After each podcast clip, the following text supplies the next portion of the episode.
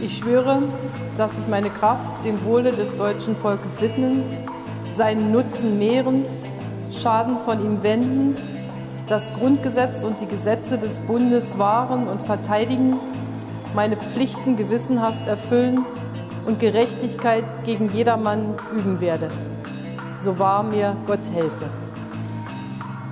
Strafzölle, Handelskrieg, das ist die Drohkulisse, die US-Präsident Donald Trump aufgebaut hat. Ab dem 23. März werden die Handelsschranken höher.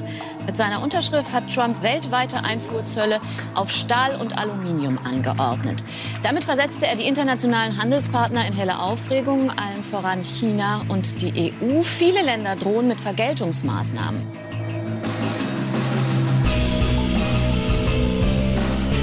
Und damit herzlich willkommen zum Podcast eures Vertrauens. Herzlich willkommen zur 39. Ausgabe des jungen politischen Podcasts zusammen mit Simon.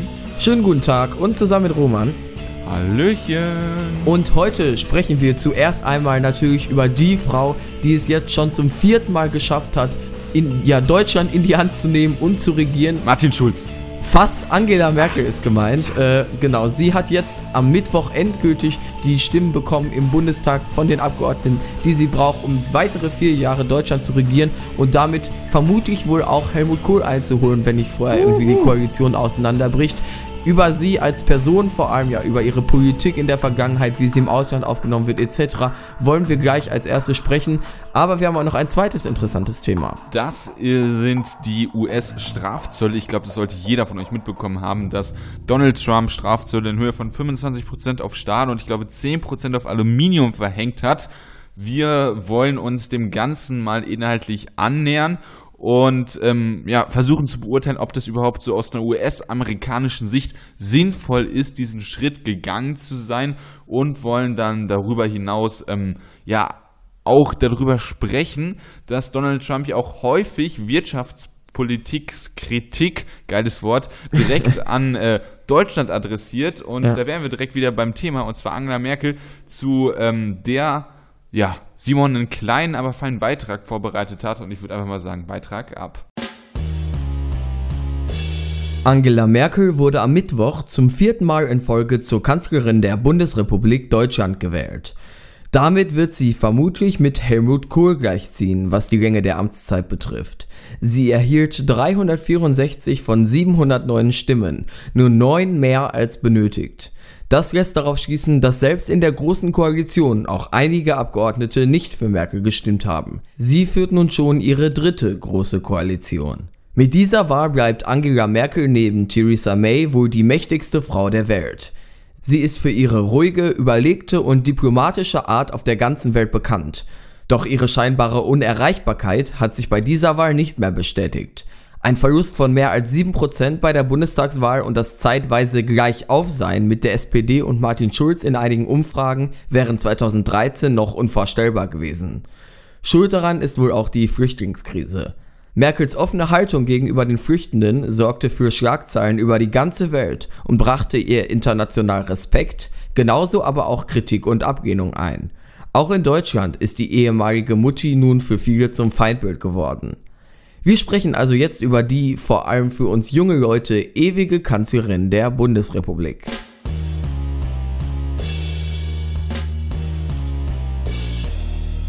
Tatsächlich habe ich in meinem Leben nicht so viel anderes als Angela Merkel mitbekommen. Bewusst schon mal sowieso gar nicht. Die wurde schon Kanzlerin, da war ich gerade fünf. Also. Ich war sieben. Ja, das sollte schon einiges heißen. Unsere ganze Jugend, unsere ganze politische Jugend einzig und allein nur unter der Regentschaft von Angela Merkel Roman. Und jetzt noch weitere klingt, vier Jahre.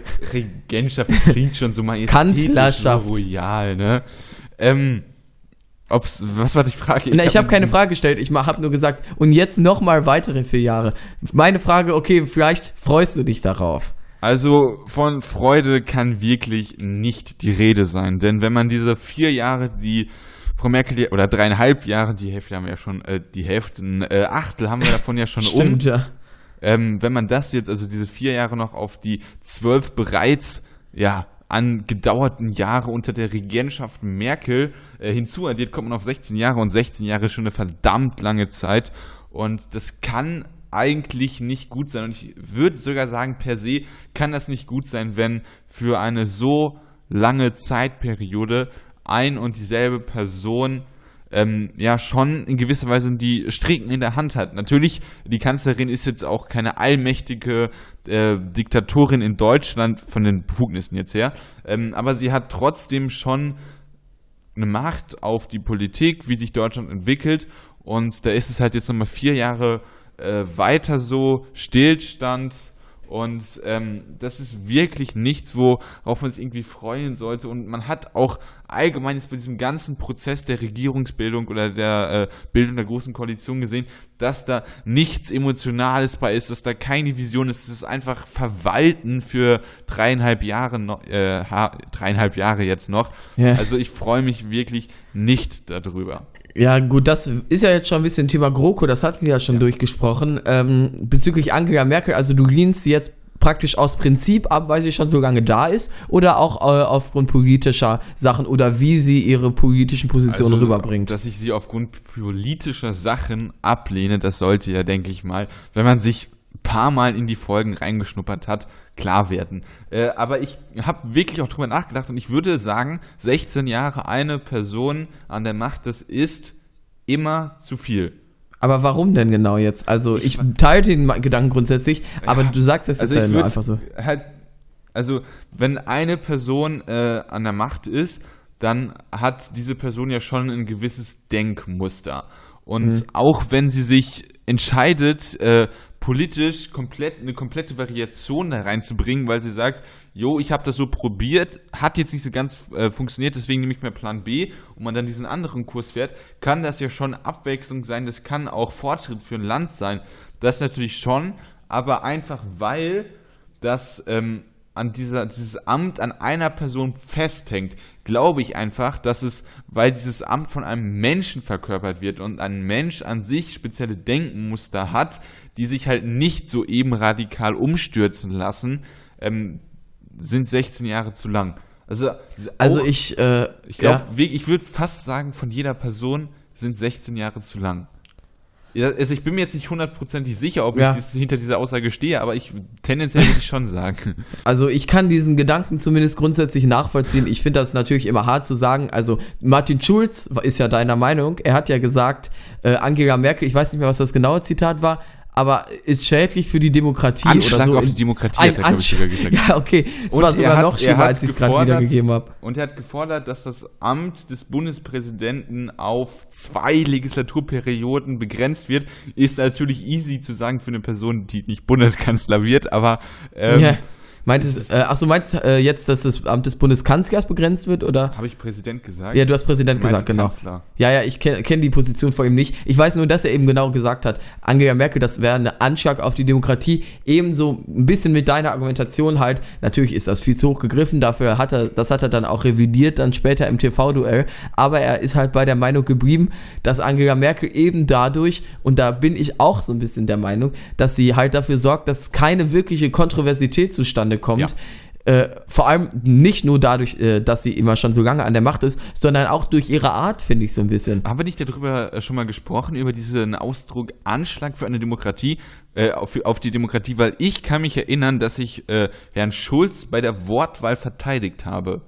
Äh, wir haben das TV-Duell analysiert, da haben wir das bestimmt ja, also ich glaube, wir hatten das irgendwann mal angesprochen und äh, ich habe gerade in meinem Hinterstübchen rumgekramt und äh, ja. ich weiß, dass meine Argumentation in, äh, in etwa so war, dass Anschlag natürlich äh, zu viel ist. Aber wenn man sagt, ja. stark negatives Ereignis, würde ich dem zustimmen, weil ja. für eine Demokratie ist es halt wichtig, dass das beste oder das bessere Argument gewinnt. Und wenn man noch nicht mal die äh, kontroverse Diskussion darüber entstehen lässt, dann ist das ja, ja. ein sehr negatives Ereignis für die Demokratie. Ja, genau, dann, nee, da sind wir ja äh, beide einer Meinung und das sehen ja auch viele so. Ich glaube, es gab auch mal eine Umfrage in Deutschland, sind sie der Meinung, äh, dass man die Amtszeit begrenzen sollte. Und ich glaube, da war, das war so ungefähr ein 50-50-Ding. Äh, also es, es gibt hier durchaus auch eine große Zahl an Leuten, die eben sagt, wir finden auch 16 Jahre ist ein bisschen zu viel. Aber wie gesagt, was ich ja gerade sagen wollte, unabhängig äh, von einfach jetzt nur dem Faktum, dass sie jetzt äh, 16 Jahre vielleicht wieder machen wird oder schon 12 gemacht hat, sondern auch ihre Person finde ich diesbezüglich halt kritisch, weil sie eben die Kontroversen äh, häufig nicht sucht. Das ist ja so ein bisschen ihre Art. Bis hin zur Flüchtlingskrise gab es nie so eine richtig deutliche Position von ihr. Flüchtlingsbewegung. Also ich möchte davon Abstand nehmen, Flüchtlingskrise zu sagen, weil Na, äh, natürlich ist Sprache, das eine Krise. Nein, es war eine Wie nein? Flüchtlingsbewegung.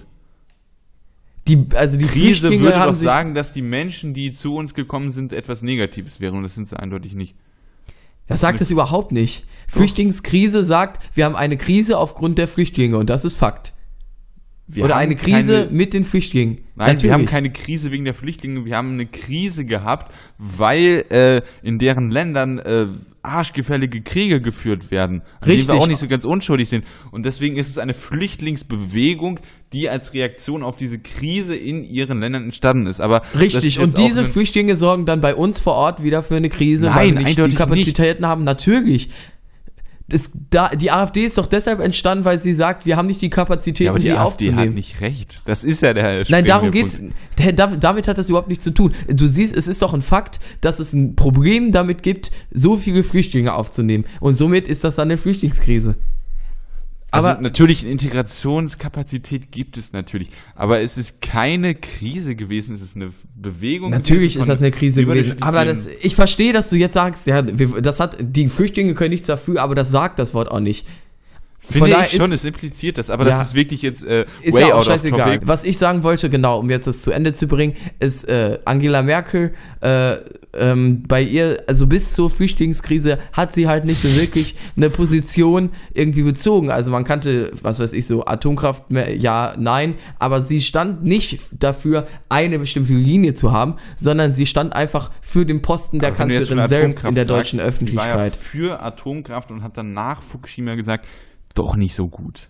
Genau, Ja. richtig. Angela Merkel verbindet man mit dem Amt äh, der Kanzlerin. Ja, aber Angela Merkel, also was ich draus rausgehört habe, was du versucht hast zu sagen, ist, dass sie äh, diese ähm, starken Meinungen nicht hat. Und bei der Atomkraft hatte sie halt diese starke Meinung, die sie groß, wo sie dann wirklich einen äh, Meinungsumschwung... Starke Meinung. Das ist schon eine stärkere Meinung, wenn man sagt, ich bin für Ja, Atomenergie. bezüglich als, eines Themas, und da habe ich auch gesagt, und bis auf die wollte ich, ich Atomkraft. wollte jetzt eigentlich sagen, dass sie es halt jetzt im Verlaufe geschafft hat, ihre Art und Weise zu perfektionieren, dass diese äh, ja 360 Grad äh, äh, ja, Wechsel nicht notwendig geworden sind, weil sie sich einfach gar nicht positioniert hat. bis auf die Flüchtlingskrise. Und da war es dann ja eben doch so. Also, sie. ja, da, hat- da äh, hat sie, ja, das stimmt. Ja, natürlich, da hat sie Position äh, ergriffen. Klar, das war das eine Ereignis, die Flüchtlingsbewegung, wo sie da äh, so darauf reagiert hat und Meinung bezogen hat. Also äh, Flüchtlingsbewegung und äh, Atom Fukushima, das waren so zwei. Natürlich gab es wahrscheinlich jetzt auch ein drittes, was mir nicht einfällt, aber das waren so die zwei großen Sachen, wo sie Meinung bezogen hat und äh, wo sie bei der Atomenergie sich ge äh, ihre Meinung geändert hat. Und äh, bei der Flüchtlingsfrage ähm, hat sie eine fährt sie zumindest in der Öffentlichkeit immer noch dieselbe Politik, obwohl man, wenn man sich da anguckt, was in Libyen alles geschieht, äh, auch sagen kann, dass sie da auch einen Turnaround gemacht hat, aber das ist jetzt nicht das Thema, wo, da wolltest du nicht drauf äh, hinaus. ja, ich wollte genau, ich wollte ja. darauf hinaus, dass sie halt eine Kanzlerin ist und äh, ich finde, also das, was mir so auffällt, wenn ich auch internationale Medien lese, ähm, dass genau das, was wir an ihr kritisieren, dieses, äh, ich äh, suche nicht die Kontroverse, ich suche nicht äh, irgendwie die, in den öffentlichen Diskurs, dass das das ist, was in sehr vielen anderen Ländern gut ankommt. Aber das hat dann wahrscheinlich auch damit zu tun, dass Deutschland einfach berechenbar ist. Also ich meine, so außenpolitisch hätte man schon gerne einen berechenbaren äh, Gegenpart als irgendjemand, der rumwurschtelt. Was weiß ich, Italien jetzt mit der Fünf-Sterne-Bewegung, dass da äh, halt so äh, ja, unsichere Verhältnisse Aber das ist auch ein schlechtes Beispiel, weil die Fünf-Sterne-Bewegung hat ja nicht eine klare, kontroverse Meinung. Ja, aber du weißt auf jeden Fall, also diese Stabilität außenpolitisch als Nicht-Deutschland-Land, äh, dass man dann eher einen äh, Partner am Verhandlungstisch hätte, der eine klare, berechenbare Meinung hat. Ja, aber ähm, was, äh, also genau was ich eben glaube, ist, dass Angela Merkel halt Sicherheit ausstrahlt für viele. Äh, ja, auch das kann ich auch durchaus nachvollziehen, ne? Ähm, und deshalb und vor allem durch ihre ruhige Sicherheit. Art so ein bisschen der ähm, dieser Inter was aktuell international passiert, dem entgegensteuert, dass wir halt sehr viel von diese kontroverse Politiker auf einmal bekommen, dass auf einmal ein Donald Trump an die Macht kommt und ich kann mir also die New York Times zum Beispiel ähm, die App, da lese ich regelmäßig Artikel und da ist auch dann immer so scheint das halt so durch, dass man froh ist, dass halt bei diesem verrückten amerikanischen Präsidenten, dass man ja durchaus in einem durchaus mächtigen Land in Europa dann so einen ruhigen Gegenpol hat. Aber innenpolitisch sehen wir das halt kritisch, weil es bei uns im Land keinen so wirklichen Diskurs gibt und das sorgt dann auch wohl dafür mit, finde ich, dass dann die Ränder hochkommen. Da ist Angela Merkel ein bisschen dran schuld auch dann am Ende an der. AfD, weil sie irgendwie nie Kontroverse richtig zugelassen hat und diese, ja, teilweise dann vielleicht Meinungen, die man vorher nicht so wahrgenommen hat, aber dass sie, die da gewesen sind, dass die dann auf einmal aus dem Nichts so explodiert sind und sich dann in einer starken AfD entladen haben bei dieser Bundestagswahl. Also bei einem Statement zur Außenpolitik verstehe ich auf jeden Fall deinen Punkt. Ähm, nur innenpolitisch ist es wirklich katastrophal, weil man mit dieser Art und Weise ähm, ja einfach die, äh, da gibt es so ein schönes Sprichwort irgendwie, äh, den, äh, die Sprache der Zeit vergisst oder den Sprung der Zeit vergisst. Auf jeden Fall, äh, dass man einfach nicht zukunftsorientierte Politik macht, dass man nicht äh, dafür sorgt, dass man überall eine super Internetverbindung hat, dass man Mobilität nicht äh, hundertprozentig klar eine Linie fährt und sagt, das ist die Zukunft der Mobilität, wir müssen Deutschland damit äh, zukunftsfähig machen, dass man es bei der Energiepolitik nicht macht, dass man es bei der Sozialpolitik macht, dass man es bei der Rentenpolitik, ein sehr wichtiger Punkt, nicht macht, dass man da einfach nur wischiwaschi irgendwie dass die äh, öffentlichen Umfragen in Ordnung sind und man nochmal wiedergewählt werden könnte. Dass man das Land halt so verwaltet irgendwie, ne? Also Ja, sie verwaltet, verwaltet, so ein verwaltet. bisschen. Verwaltet ist vielleicht sogar noch zu positiv konnotiert. Nein, ich also- will jetzt nicht also- verwesen sagen, aber es ist halt dieser Zwischenpunkt zwischen Nein. verwalten und verwesen.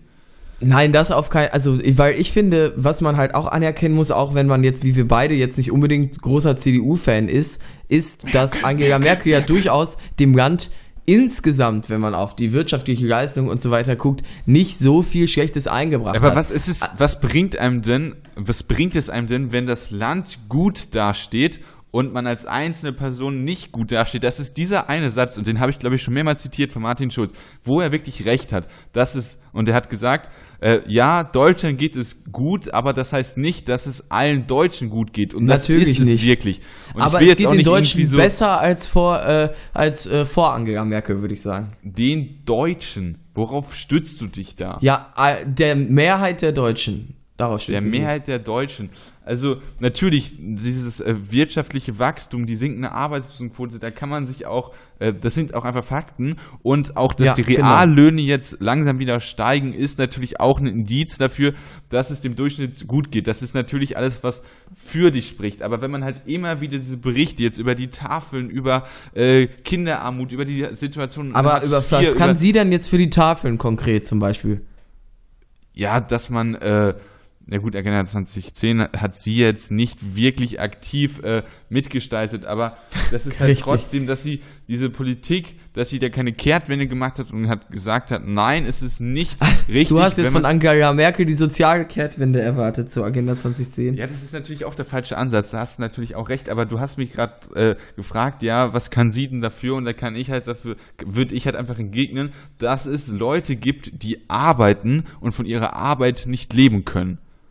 Ja, das ist richtig, das gibt's immer noch. Aber was ich halt nur sagen wollte, Die weil äh, Erwerbs du jetzt. also darf ich noch mal kurz, die. Erwerbsarbeitslosen, äh, also es gibt die Quote von Leuten, die erwerbstätig sind, aber trotzdem als arm gelten, diese 60 Prozent des Durchschnittseinkommens, ne, bla bla. So, und diese Quote ist unter Angela Merkel, hat sich verdoppelt. Also dieser prozentuale Anteil von, ich glaube, 4 auf 9.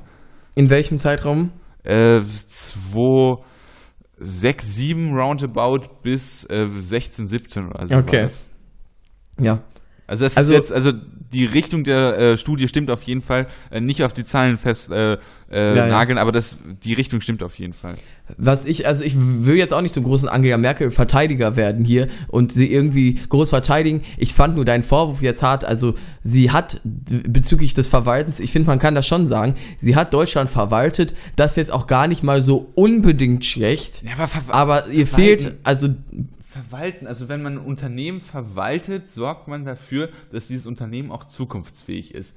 Und deswegen ist für mich Verwalten noch etwas zu positiv konnotiert und deswegen habe ich das auch gesagt zwischen verwesen. Ja, aber verwesen, das ist ja Quatsch. Ich habe ja auch extra Also unter Angela Merkel gesagt. ist ja Deutschland ja, ja, verwesen Wirtschaftsnation eher noch aufgeblüht. zu, aber du weißt, was ich meinte. Ich wollte dieses Verwalten etwas negativer äh, konnotieren. Okay. Und das war halt so meine Hauptintention, warum ich das gesagt habe. Wir haben ja jetzt ihre Person so ein bisschen durchgesprochen, wie sie sich gibt in der Öffentlichkeit, wie das auch ankommt. Jetzt nochmal zur politischen äh, Zukunft. Glaubst du, dass sie irgendwie noch mehr als 16 Jahre machen wird?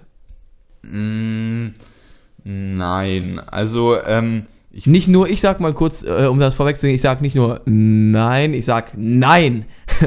ich, ich, das war so ein Nein des Nachdenkens, wie ich das jetzt begründen soll, weil so. der Spiegel oder die Zeit hat äh, einen sehr interessanten Bericht äh, dazu, äh, merke, wie sich das denn so in der Zukunft wahrscheinlich entwickeln wird, weil ähm, Bundestagswahl 2021 steht vor der Haustür in dreieinhalb Jahren, äh, aber wir halt, ne, September 2021, so.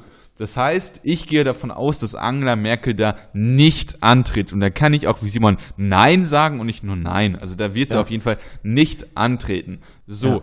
um das dann CDU geregelt, äh, ja, in, äh, ja, einen neuen Kandidaten aufzustellen, die äh, ähm, Partei auch wegen dieses neuen Kandidaten auf jeden Fall auch neu zu sortieren, braucht man auf jeden Fall schon mal ein Jahr. Das heißt, September 2020 wird auf jeden Fall ein Name feststehen, wo man sagt, das wird der nächste Kanzlerkandidat, das wird die Nachfolgerin, der Nachfolger von Angela Merkel, wenn denn die äh, CDU die Wahl gewinnt. Ja. So.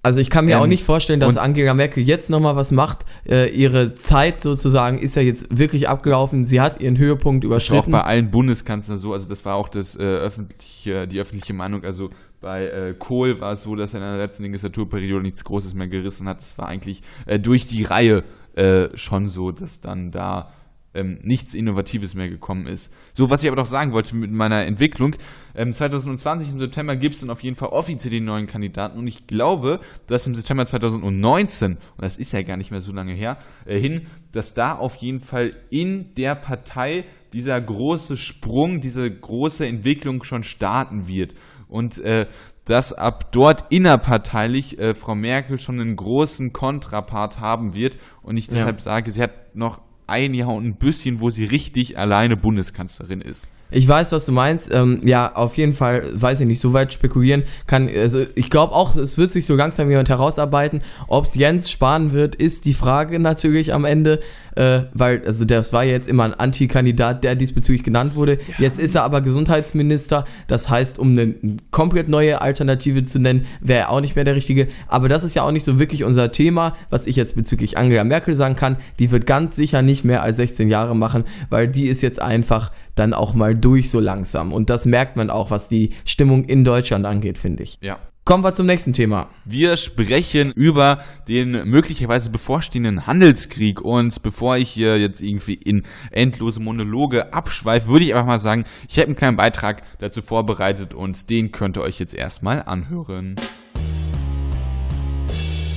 Donald Trump hat ernst gemacht. Letzte Woche verhängte er per Executive Order Strafzölle in Höhe von 25% auf Stahlimporte und in Höhe von 10% auf Aluminiumimporte aus allen Ländern außer der beiden angrenzenden Nachbarstaaten Mexiko und Kanada, mit denen sich die USA in einer Freihandelszone befindet.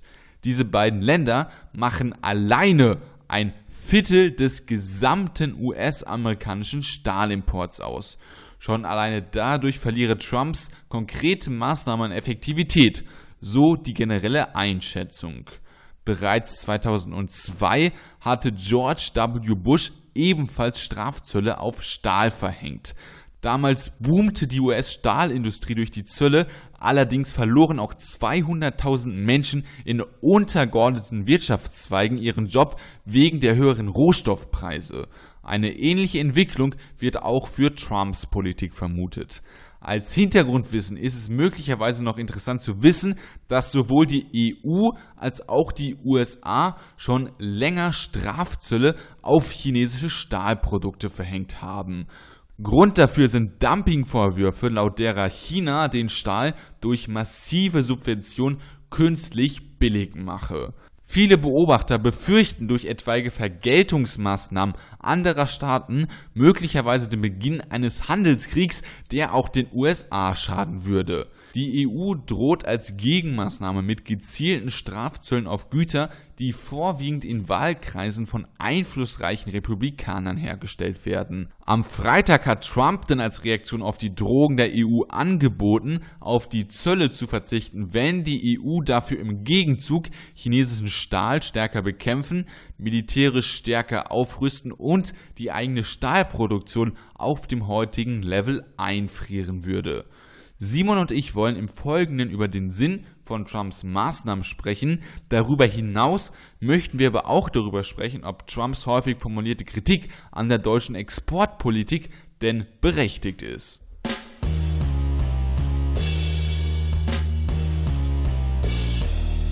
Der Handelskrieg zwischen USA, EU, USA, China ähm, steht möglicherweise vor der Tür und ähm, genau damit wollen wir jetzt uns in den letzten 10 bis 15 Minuten dieser heutigen Episode beschäftigen. Und als erstes wollen wir darüber sprechen, ob es denn aus so einer US-protektionistisch-patriotischen Sicht überhaupt Sinn ergibt, diese Maßnahmen zu ergreifen, die ich ja in meinem Beitrag beschrieben habe. Also es ist ja zumindest schon mal so, äh, die USA sind nicht so besonders doll von Exporten abhängig, wie es zum Beispiel Deutschland ist. Bei uns machen die Exporte ja einen riesen Teil des äh, ja, Einkommens aus in Deutschland. Bei den USA sind es, glaube ich, nur so 7%, die können sich durchaus zu einem gewissen Grad selbst versorgen. Deshalb würden da Strafzölle, was die Gesamtwirtschaft angeht, die USA nicht so hart treffen, wie es Deutschland, äh, wie es jetzt beispielsweise bei Deutschland wäre. Also Strafzölle, was Deutschland angeht, also die würden uns richtig schaden als Exportweltmeister ja sozusagen. Das ist bei den USA, die können sich das eher leisten. Aber natürlich ist das trotzdem nicht ganz so sinnvoll für die Wirtschaft. Das kannst du ja mal erklären, wie sich das auf die Langzeitperspektive auswirkt. Danke für diese wunderbare Überleitung, Simon. ähm, ja, also es gibt also eigentlich zwei große Punkte, ähm, die da befürchtet werden. Und zwar als erstes ist, dass man durch jetzt speziell diese Maßnahmen, die Trump getroffen hat, zwar die US-amerikanische Stahlindustrie, der erstmal hilft, allerdings äh, andere Wirtschaftszweige, die durch äh, die von äh, ja, kostengünstigen äh, Rohstoffpreisen abhängig sind und die dann halt durch äh, ja, teure Stahlprodukte allgemein, weil ähm, man nicht mal diesen äh, ja, billigeren Stahl beispielsweise aus China oder aus Deutschland äh, äh, ja, so einfach äh, bekommen kann zu diesem Preis, sondern dass man entweder diese Strafzölle bezahlen muss oder den US-amerikanischen Stahl, der mehr kostet, ähm, dass das dann natürlich ein Problem sein kann für von der Stahlindustrie abhängige Wirtschaftszweige. Das ist so dieser erste Punkt und da hatte ich auch 2002 George W. Bush im Beitrag erwähnt. Und der zweite Punkt, der eigentlich noch viel entscheidender ist, Trump ist ja jetzt in der öffentlichen Wahrnehmung der Böse. Er ist der, der etwas gemacht hat mit diesen Strafzöllen. Er ist der, der agiert hat und der, ja, was gemacht hat und aus der Sicht der meisten halt was Falsches gemacht hat und deswegen muss er einfach mit Gegenmaßnahmen von der EU oder von China äh, muss er damit rechnen und das ist dann natürlich auch nochmal wieder ein Problem für die US-amerikanische Wirtschaft, natürlich jetzt nicht so stark wie für Deutschland, die halt wirklich sehr exportabhängig sind, die, äh, wir als Nation, aber es ist trotzdem auch ein wirtschaftliches Problem. Ja. Oder kann, jetzt könnte es sein. Es löst im Inland ja jetzt auch bei ihm wahrscheinlich vielleicht eventuell so eine Kette aus an immer weiter folgenden Strafzöllen, indem er jetzt zum Beispiel sagt, gut, ähm, wir sagen, tun es äh, jetzt der Stahlindustrie der inländischen was Gutes, das ist ja zumindest deshalb macht Trump das, indem er sagt, gut, wir schützen eure Arbeitsplätze, indem wir Strafzölle aus ausländischen Stahl auf Konkurrenz erheben. So, dann sagen aber jetzt gleichzeitig Leute, äh, Industrien, die diesen Stahl brauchen, oder beispielsweise Aluminium, jetzt sind ja auch 10%, ja. 10 drauf, sagen inländische Autobauer, ja okay, aber jetzt wird es für uns teurer dadurch, weil wir können den schön, das schön billige deutsche äh, bzw. europäische Kosten. Aluminium nicht mehr nutzen. Das heißt, da muss Trump auch da reagieren und sagt dann, gut, dann nehmen wir bei euch die Konkurrenz ein bisschen aus dem Spiel, indem wir dann Strafzölle auf was weiß ich, dann ja. BMW und VW äh, erheben. Und wenn man das Ganze so dann immer weiter durchdenkt und jeder Industrie dann da ein Produkt darauf Strafzölle erhebt und davon darunter leidet dann wieder eine andere Industrie in den USA, könnte das theoretisch so eine ewige Welle auslösen. Und das ist ja eigentlich nicht der Sinn der Sache, sage ich mal. Und damit schadet er dann auf Dauer ja vielleicht der eigenen Wirtschaft. Das ist es halt wirklich, das ist noch nicht mal eine klar sinnvolle Maßnahme für die eigene Wirtschaft ist. Und das ist dann dieser erste dicke Punkt, den man da auf jeden Fall kritisieren kann. Ähm, aber, aber er macht jetzt so äh, medial äh, eben, ist das äh, gut für ihn. Also er denkt jetzt vielleicht gar nicht, äh, was, was, so wirtschaftlich, also macht es vielleicht nicht so viel Sinn auf kurze Zeit, vielleicht auf lange Zeit ganz sicher nicht. Aber ja trotzdem so gilt er jetzt so ein bisschen als der Retter der Stahlindustrie sozusagen. Ja, ja ähm, es ist ja wirklich auch entscheidend, dass diese Stahlindustriewerke in Bezirken sind oder in Wahlkreisen ähm, die für die Republikaner wichtig sind. Das war ja auch äh, in der öffentlichen Medienlandschaft, ist es auch relativ stark kommuniziert worden. Und deswegen hat man ja auch als Gegenmaßnahme, also die EU hat gedroht, dass man halt genau diese Produkte, ja. Erdnussbutter, Harley Davidson, bla bla bla, dass man die mit Strafzöllen versehrt. Ja, ja, damit halt genau diese äh, States oder diese Wahlbezirke äh, ja, wo Republikaner eigentlich stark sind, aber wenn man dann, äh, wenn dann die Leute da entlassen werden aufgrund der europäischen Strafzölle, dann die Leute zu den Demokraten laufen und damit dann die EU sozusagen Trump als Republikaner unter Druck setzt, das ist ja an sich erstmal als EU rein fachlich gesehen oder sachlich gesehen als EU-Reaktion klug, aber es ist halt auch wirklich, dass äh, man sieht, dass Trump da auch wirklich dann für die nächste, schon an die nächste Wahl denkt und äh, ja. auch natürlich dieses wirtschaftliche Gesamtwohl der USA im Blick hat, aber halt auch die Chancen, wiedergewählt zu werden. Genau. Ja, es ist alles dann so ein bisschen jetzt Kindergarten, wenn man dann Hand, überlegt, dass die äh, EU dann zurück Strafzoll erhebt eben auf Sachen, die dann eben interessant wären, wie du schon beschrieben hast, für Staaten von aber den Republikanern. Das, das ist doch eigentlich strategisch, ist es klug. Ja, natürlich, aber dieses, ähm, okay, du erhebst Strafzölle auf meine Produkte, dann erhebe ich Strafzölle auf das, was du ja, willst. Reaktion, Aktion, das ist für mich. Ich sag nicht, dass die EU das grundsätzlich ich sag nicht, dass das ja, aber insgesamt das Ganze äh, ist, finde ich, äh, so ein bisschen, ja, wie im Sandkasten, irgendwie, du nimmst mir meine Schaufel weg, dann nehme ich dir deine Schaufel weg, sozusagen. Ja, ja. Also es ja, ist kein besonderes wirtschaftliches, frei, frei, äh, frei wirtschaftliches Niveau sozusagen, was da erreicht wird. Ja. Aber es ähm, bringt Trump ja äh, offensichtlich politisch was. Ronald Reagan zum Beispiel hatte das ja auch gemacht, dass er äh, Strafzölle erhebt und der George ist auch w. noch. Bush? Ronald Reagan, äh, aber auch insbesondere und der ist auch Ach noch. Achso, der auch? Achso, sorry, ich ja, dachte, du hattest ja, ja. dich auf meinen Beitrag bezogen und den Namen. Nein, äh, okay. also ja, auch Ronald Reagan dafür war sehr bekannt dafür, eben solche Maßnahmen zu treffen und der ist auch heute durchaus noch populär in den USA. Also wir sehen, ähm, Vielleicht ist es dann einfach weniger eine wirtschaftliche Maßnahme, so wie er es jetzt verkauft. Und nach dem Motto, wir, wir schützen unsere Stahlindustrien, weil unsere Stahlindustrien sind tot und deshalb brauchen wir das jetzt. Das, also dieses Zitat mit unsere Stahlindustrien kommt tatsächlich von Trump. Vielleicht ist es dann eher auch einfach nur eine politische Maßnahme, weil wir haben ja schon beschrieben, auf lange Sicht können sich, lohnen sich diese Strafzüge dann eigentlich irgendwie doch nie, vor allem weil es dann eben Backfire aus anderen Ländern gibt.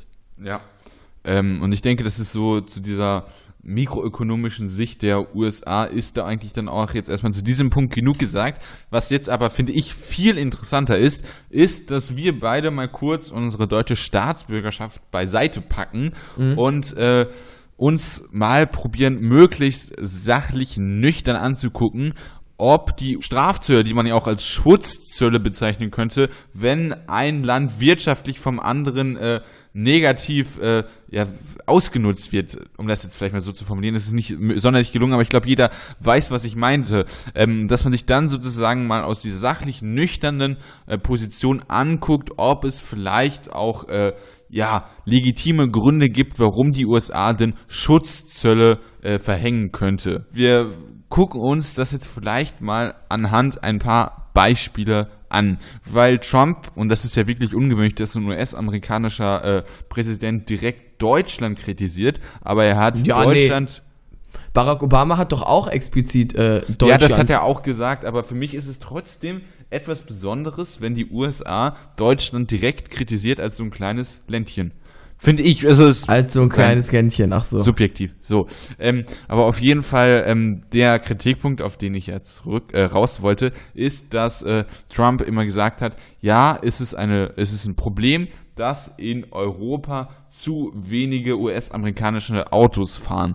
Und damit hat er ja natürlich angespielt auf ein äh, Handelsungleichgewicht, jetzt speziell bei Autos. Und ähm, gerade bei Autos ist es ja so, dass es halt da diese Unterschiede bei den Zöllen gibt. Also nochmal das kurz äh, zu erwähnen, wenn man ein als beispielsweise Europäer ein Auto in die, äh, in die USA exportieren will, muss man einen Zollsatz von 2,5% bezahlen.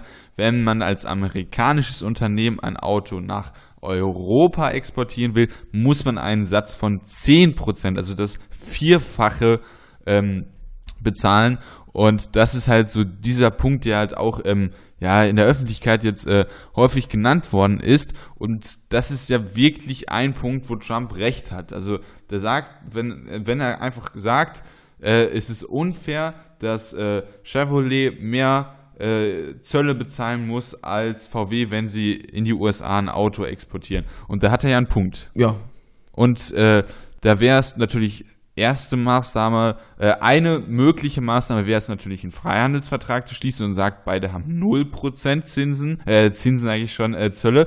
Oder dass man sagt, dass die, oder dass man sagt, dass die EU äh, ja ihren äh, Satz auf 2,5% äh, ja senkt oder dass die USA als als Reaktion ähm, den Satz auf 10% erhöht. Und warum sage ich denn das Ganze jetzt an diesem Beispiel äh, Autos? Das kann ja ein kompletter Einzelfall sein und äh, in der Allgemeinheit genau andersrum sein, aber das ist es nicht, denn die WTO hat einen gewichteten Zollsatz für beide Volkswirtschaften berechnet. Also was ist der gewichtete durchschnittliche Zollsatz in der EU für ähm, Importe in die EU und was, wo liegt der in den USA? Gewichtet heißt halt, dass der nach der importierten Menge gewichtet ist und da liegt dieser Zollsatz bei 3% in, den, äh, in der EU und bei 2,4% in den USA. Das heißt, zusammenfassend, zusammenfassend äh, in meinem Monolog, kann man sagen, dass der Zollsatz bei der Europäischen Union im Durchschnitt höher ist als bei der USA und dass dann dieser das allgemein Schutzzölle oder äh, Trumps Position an sich schon irgendwo eine Legitimität haben. Also ich muss sagen, das war mir so auch gar nicht bewusst. Äh, das kam ja jetzt auch gar nicht so in den Medien rüber, weil es hieß ja jetzt immer, die äh, USA fangen jetzt an eben damit, äh, auf einmal so unfair Steuern zu bezahlen. Ich wusste gar nicht, dass es sozusagen insgesamt sich dann so andersrum tatsächlich entwickelt. Ähm, es ist ja also, eigentlich schon, wenn man überlegt, was das für ein Rückschritt ist, mal vor ja, einer kurzen Zeit hat man über ein Freihandelsabkommen gesprochen und jetzt werden sich gegenseitig Strafzöge an den Kopf geworfen. Ne? Also also man muss sagen, diese, äh, diese 3% und 2,4%, das sind Zölle. Das sind ja. jetzt nicht notwendigerweise Strafzölle, das sind einfach Zölle, die irgendwie äh, bestehen. Das heißt jetzt nicht, dass äh, diese 3% extra Zölle sind, die die EU äh, ja irgendwie äh, festgelegt hat, um äh, sich selber protektionistisch abzuschalten. Ja, ich verstehe äh, schon. Ja. Sondern es sind halt einfach Zölle, die so existieren, so ist der Status quo und da ist halt eine Ungleichheit. Ja, klar, nee, also grundsätzlich, äh, also grundsätzlich kann man natürlich sagen, am schönsten ist es für die Wirtschaft immer, wenn man es irgendwie schafft, möglichst äh, die Grenzen zu überwinden, auch im wirtschaftlichen Bereich und halt möglichst irgendwie Zoll abzubauen. In Europa haben wir es ja schon geschafft. Äh, ja, mit Kanada gibt es ja jetzt auch ein Freihandelsabkommen. Muss man halt mal schauen. Äh, TTIP ist halt gescheitert. Da können wir vielleicht auch zu einer Forderung kommen, weil es gibt ja offensichtlich diese Ungleichheit. Und äh, da wäre meine Forderung jetzt erstmal, dass man äh, Trump sagt, yo, das mit deinen äh, Stahlstrafzöllen, ähm, das ist nicht so gut, das finden wir nicht so gut. Vor allem, weil es äh, jetzt im Detail der Europäischen Union gegenüber nicht fair ist. Wir sehen aber deine berechtigten Punkte, dass man beispielsweise, äh, dass ihr für Autos mehr Zölle bezahlen muss. Ja. Deswegen sagen wir, wir wollen keine Vergeltung, sondern wir nehmen Trumps legitime Anliegen. Und ich meine jetzt nur die legitimen wirtschaftlichen Anliegen, die nimmt man wahr und sagt, wir setzen diesen äh, Autosatz auch oder Autozoll auch auf 2,5 Prozent ja, runter. und äh, dass man dann halt auch vielleicht dafür sorgt, dass dieser Durchschnittswert auch in etwa beieinander liegt. Und das wäre dann ja, finde ich, ähm, eine Maßnahme, wie man sozusagen dann äh, sagt, diplomatisch jo, hast, das Ganze lösen ja, kann. Da hast du einen legitimen Punkt. Ähm, da hast du recht, deswegen machen wir das und dafür bitte dann diesen Stahlzoll. Ja, äh, dass man das sozusagen deeskalierend wirkt, indem man ja. entgegenkommt dann tatsächlich. Ja, ja. genau. So tief stecke ich tatsächlich dann gar nicht in der Materie, dass ich mich da genau auskenne, wie, die, äh, wie das Steuersatzverhältnis ist und wer da, da wem. Du hast äh, Steuern gesagt, ist schon zum dritten Mal. Ach Gott, Zölle. warum sage ich denn die ganze Zeit Steuern? Ich, ich weiß meine, es nicht, ja. Ich meine natürlich Zölle, wie das Zollsatzverhältnis ist, ja. Meine Botschaft wäre, dass man wirklich diese Vergel keine Vergeltung, sondern Trumps legitime Anliegen ja, wahrnehmen und äh, dass man für Freihandel sorgt, dass man wirklich sich bemüht, für Freihandelsverträge mit den USA alles macht. Roman ist für TTIP. TTIP. Ach so, Nein, das, das wollte ich gerade sagen, aber nicht TTIP. Warum? Weil TTIP halt auch einen Rattenschwanz hat an Sachen, die negativ sind. Für Verbraucherschutz, für Umweltschutz, mit Schiedsgerichten.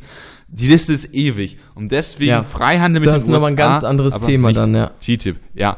Ähm, ich weiß nicht, soll ich dieses Dumping-Kapitel, was ich da auch noch äh, ein paar Notizen habe. Welches Dumping-Kapitel? Du kannst es ja kurz äh, ansprechen. Ja, also es geht darum, dass man sich äh, allgemein mal so anguckt, also Deutschland als Exportweltmeister, das ist ja eigentlich auch relativ bekannt und das kommt jetzt auch so langsam in die politische Mainstream-Debatte rein, dass ähm, man über diesen Exportüberschuss spricht, weil wirklich alle Länder, die nicht Deutschland sind, kritisieren, Deutschland für den Exportüberschuss. Genau, und da meinte ich ja gerade auch, da war es ja auch schon Barack Obama, der Deutschland schon dafür kritisiert hat, weil natürlich unter äh, ja, einem Exportüberschuss andere Länder zu leiden haben, weil sie dann dementsprechend mehr importieren müssen und mehr ausgeben müssen.